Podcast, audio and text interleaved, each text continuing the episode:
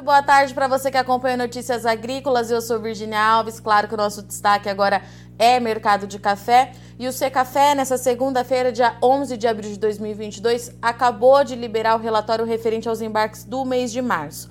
Mas para a gente entender como é que está a questão logística, a gente, você vem acompanhando aqui nesses últimos meses entraves bastante complicado. O Brasil reduziu um pouquinho o embarque nos últimos meses, mas para a gente entender como é que vem esse relatório do último mês, eu convido para conversar aqui com a gente agora Eduardo Heron, diretor técnico do Secafé. Seja muito bem-vindo, Edu.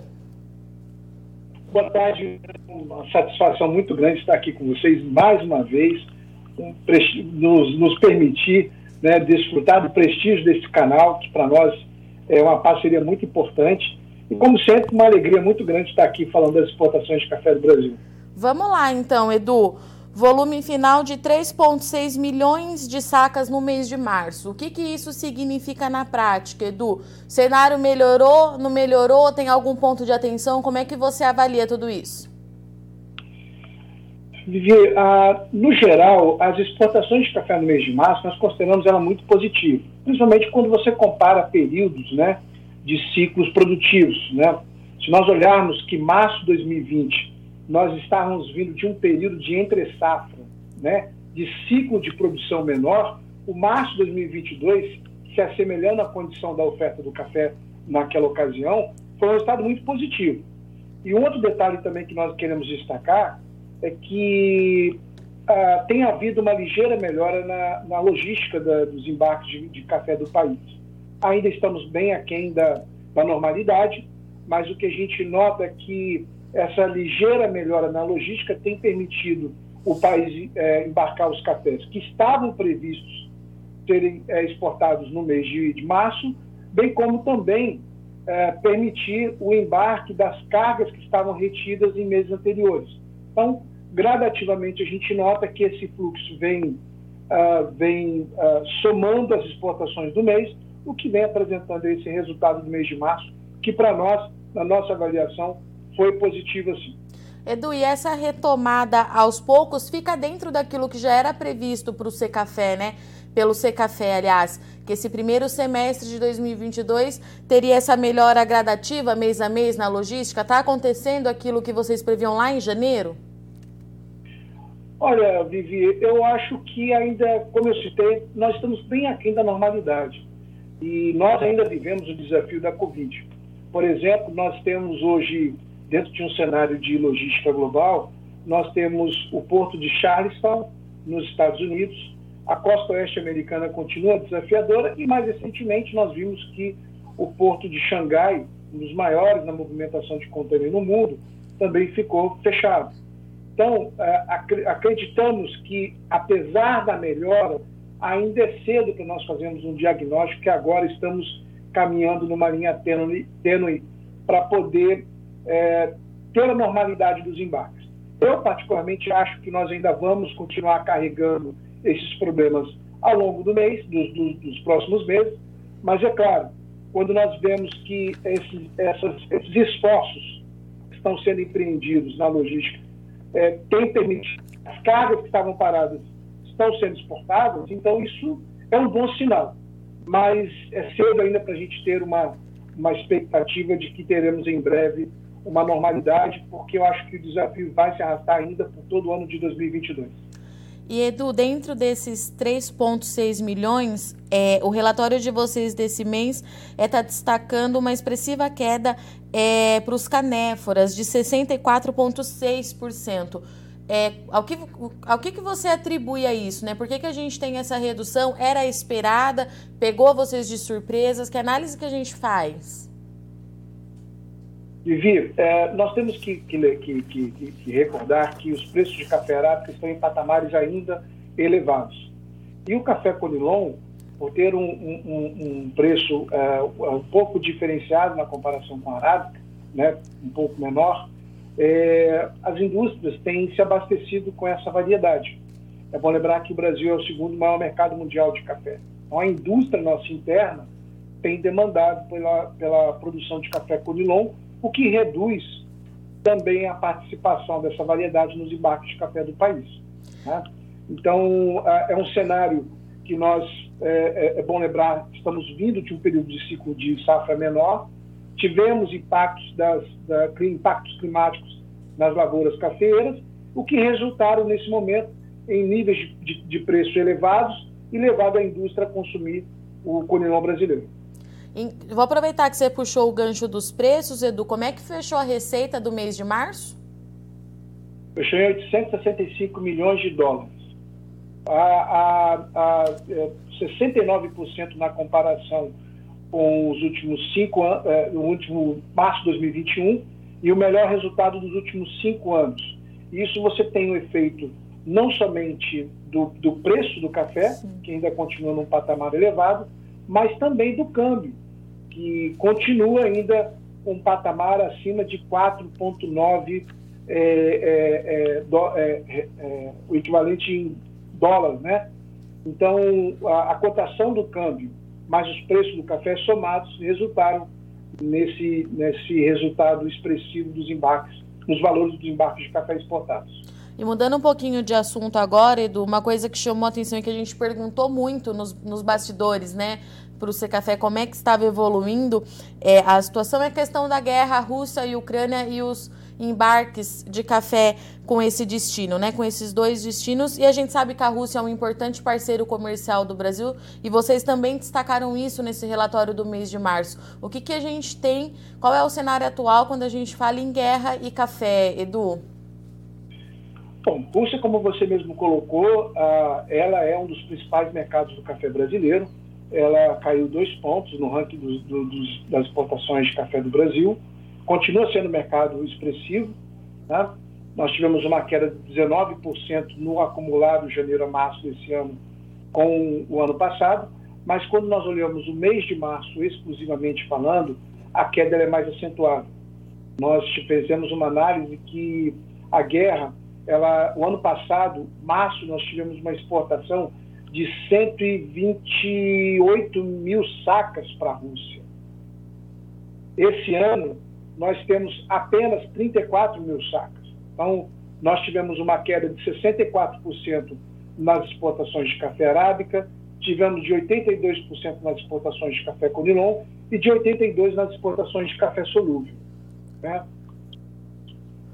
Edu, o que, que isso traz é, de preocupação? Porque a gente recebe aquele bombardeio é, de informações que a gente precisa é, filtrar tudo para saber o que de fato está acontecendo. Esses cafés, eles não saem daqui do Brasil com destino à Rússia ou está precisando ser feita uma manobra direcionando ele para outros países? A gente já tem esse tipo de informação? Que tipo de trabalho que está sendo feito? Uh, Vivi, no momento, as informações que nós temos é que esse, esse volume que foi embarcado para a Rússia, né, hum. é parte da carga que estava já em curso até o destino e que tiveram que fazer mudanças é, durante o percurso para entregar o café num, num, país próximo e dali seguir por via terrestre até a Rússia. Tá? Ah, com relação aos próprios pagamentos, a, a retirada dos bancos russos do sistema financeiro SWIFT, claro que cria dificuldades mas a gente também não tem nenhum relato de, de não pagamentos. Então, o que a gente percebe é que há um esforço, tanto de importadores quanto de exportadores, buscando é, alternativas para continuar né, é, é, suprindo o mercado russo. Mas é um desafio que não apenas é, está é, entre os exportadores e importadores. Né? Nós temos que lembrar que as agências marítimas não tem, suspenderam suas escalas de navios para a Rússia, então tem essa dificuldade de chegar o navio com a carga do café. E, e essa questão da via terrestre, né? Ah, nós sabemos que há ali na, na, Europa alguns países que estão acompanhando de perto os desdobros dessa guerra e, e alguns até criam dificuldades para que o café chegue por via, por via marítima e siga por via terrestre. Mas no momento eu acho que o efeito da guerra já é notado nas exportações, com essa queda de 19%. É, acreditamos que, se mantido esse cenário, esses números tendem a reduzir cada vez mais, principalmente com os, o, a elevação das sanções dos países ocidentais. Então, a, a, a nossa expectativa é que, talvez nos próximos meses, se mantido esse cenário, a gente venha a ver ainda uma, parte, uma redução ainda maior nos embarques de café para a Rússia. E Edu, mais uma vez, é um, daquele, um daqueles problemas que aparece que a gente vai precisar esperar mês a mês para de fato ver o que acontece, né?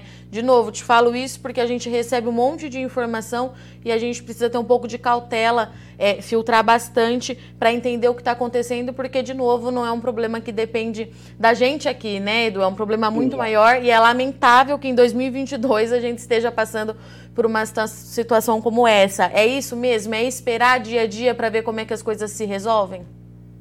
Exato. É, nós, a cada semana tem uma, uma nova história para ser acompanhada. Né? Na semana anterior, a, a, havia uma indicação de que a, os países estavam é, chegando a um eventual acordo, mas isso desandou. Então, é, foi o que você falou muito bem, Viviane, que nós vamos ter que aguardar semana após semana, porque serão cenários cada vez diferentes, para que a gente possa ter uma, uma expectativa. É bom lembrar que algumas lojas é, é, é, fecharam no, na, na, Rússia, como a própria Starbucks. Então, a, certamente haverá o um impacto do consumo em função dessas lojas não estarem sendo abastecidas com café do mundo, né? não apenas do Brasil, que é global. Mas uh, isso certamente, se mantiver esse cenário, vai trazer impacto ao consumo russo, que, como temos visto, tem se desenvolvido de uma forma expressiva, tem aumentado as nossas compras né, do café brasileiro para a Rússia, e, e, isso traz para nós uma, uma, uma, um sentimento ruim, porque em pleno século XXI nós ainda presenciarmos esse tipo de, de movimento de guerra é, é ruim. Né? É ruim não somente pelas vítimas que são relatadas, mas também pela, pelo próprio comércio de, de, de café e de outros produtos que vem aumentando entre a Rússia e o Brasil. Mas nós temos que acreditar que a diplomacia continuará é, é, empenhando esforços. Né? Eu quero crer que tenhamos aí, se não for nas próximas semanas, nos próximos meses, um desfecho positivo, porque realmente, se prolongar esse cenário, não há dúvida que teremos aí impactos no comércio de café do Brasil. Mais impactos. Edu, e em relação aos outros destinos, é, como é que fica é, daqui para frente? Né? A gente está em um período safra começando daqui a pouquinho, tem como tendência o embarque ele ser menor mesmo por conta desse trabalho é, no campo. Quais são as expectativas para os próximos meses em relação aos embarques? Ah, o, os, a, a, logística vai continuar evoluindo, ainda de forma gradativa, porque não é algo que está a, a, preso ao Brasil. Né? É, nós ainda temos, acompanhando a questão logística nos, nos, nos outros portos, que ainda há um, um número de retenção expressiva de navios na costa oeste americana, agora na China. Isso certamente traz, traz impactos. Uh, mas a gente tem que reconhecer que esses esforços eles vêm acontecendo mês a mês, aconteceu no mês de fevereiro, em março também uh, veremos esse, essa, uh, essa evolução, mas ainda modesta e aquém da normalidade. Então nós vamos ver ainda, até a entrada da próxima safra, volumes menores de café, mas volumes que vão representar não somente a carga prevista para aquele mês de embarque, mas também das cargas represadas. Ah, nós temos conversado muito com os nossos associados e temos tido relatos de que ainda há um grande volume represado nos portos. Então, o que a gente vai ver é nos próximos meses, até a entrada da, nossa, da nova safra, esse, é, é esse, esse período de entre-safra levando para fora o que já estava previsto e carregando também junto as cargas que estavam paradas. Esse é um cenário que a gente vai ver pelo menos nos próximos dois meses, até a entrada da próxima safra. Né? E vamos ver como que o mercado vai estar se comportando, principalmente porque a gente tem ainda esses é, envolvimentos da guerra que impacta não somente o Brasil, mas o, o mercado mundial. Né? Então vamos, acho que é vai ser um exercício semanal para o acompanhamento da, da, de como serão essas expectativas no consumo de café, né, na produção, nos embarques nos próximos meses. Perfeito, Edu. Obrigada, viu? Por hoje é só. Mais uma vez, muito obrigada pela disponibilidade, sua disponibilidade do C Café, Se já está cansado de saber, portas abertas, voltem sempre até mês que vem. Muito obrigado, uma, uma boa noite para vocês. Até logo. Tchau, tchau. Portanto, essa foi a nossa conversa com Eduardo Heron, diretor técnico do Secafé, que trouxe para a gente aí os resultados do mês de março. O Secafé destacou, então, é, nesse relatório, embarque de 3,6 milhões de sacas de café, é, o Edu trouxe para a gente o seguinte: teve uma ligeira melhora na condição logística, mas ainda está muito longe do que é o ideal, muito longe do que o Brasil estava habituado a trabalhar. É, os problemas eles continuam, mas a gente vai avançando aí semana após semana é, o que já era previsto pelo próprio Secafé, que pelo menos esses primeiros meses de 2022 ainda fosse marcado por bastante irregularidade. Eduardo Heron destacou aqui para gente problema com o embarque para a Rússia. Sim, o reflexo da guerra começa a chegar para os embarques do Brasil com destino ao leste europeu. De acordo com os dados do Secafé, tem um recuo aí de 19% no mês de março, já é sim um reflexo é, da guerra, há um problema muito grande, uma dificuldade muito grande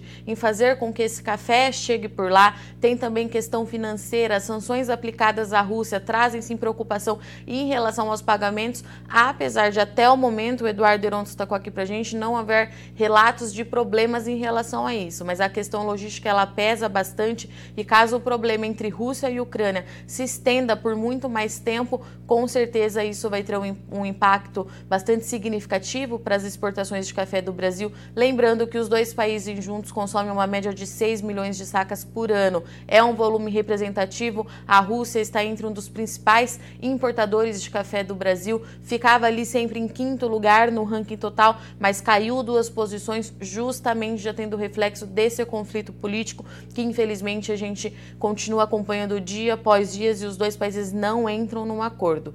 Bom, daqui para frente é acompanhar daqui a pouco começo de safra aqui no Brasil, produtor focado na colheita, ver como é que fica essa questão logística não só para a Rússia, mas também para os principais destinos, para os outros destinos que compram café do Brasil. E a gente vai continuar acompanhando bem de pertinho aqui no Notícias Agrícolas para você continuar sendo o produtor rural mais bem informado do país. Eu agradeço muito sua audiência e companhia, mas não sai daí, Notícias Agrícolas continue já já, a gente está de volta.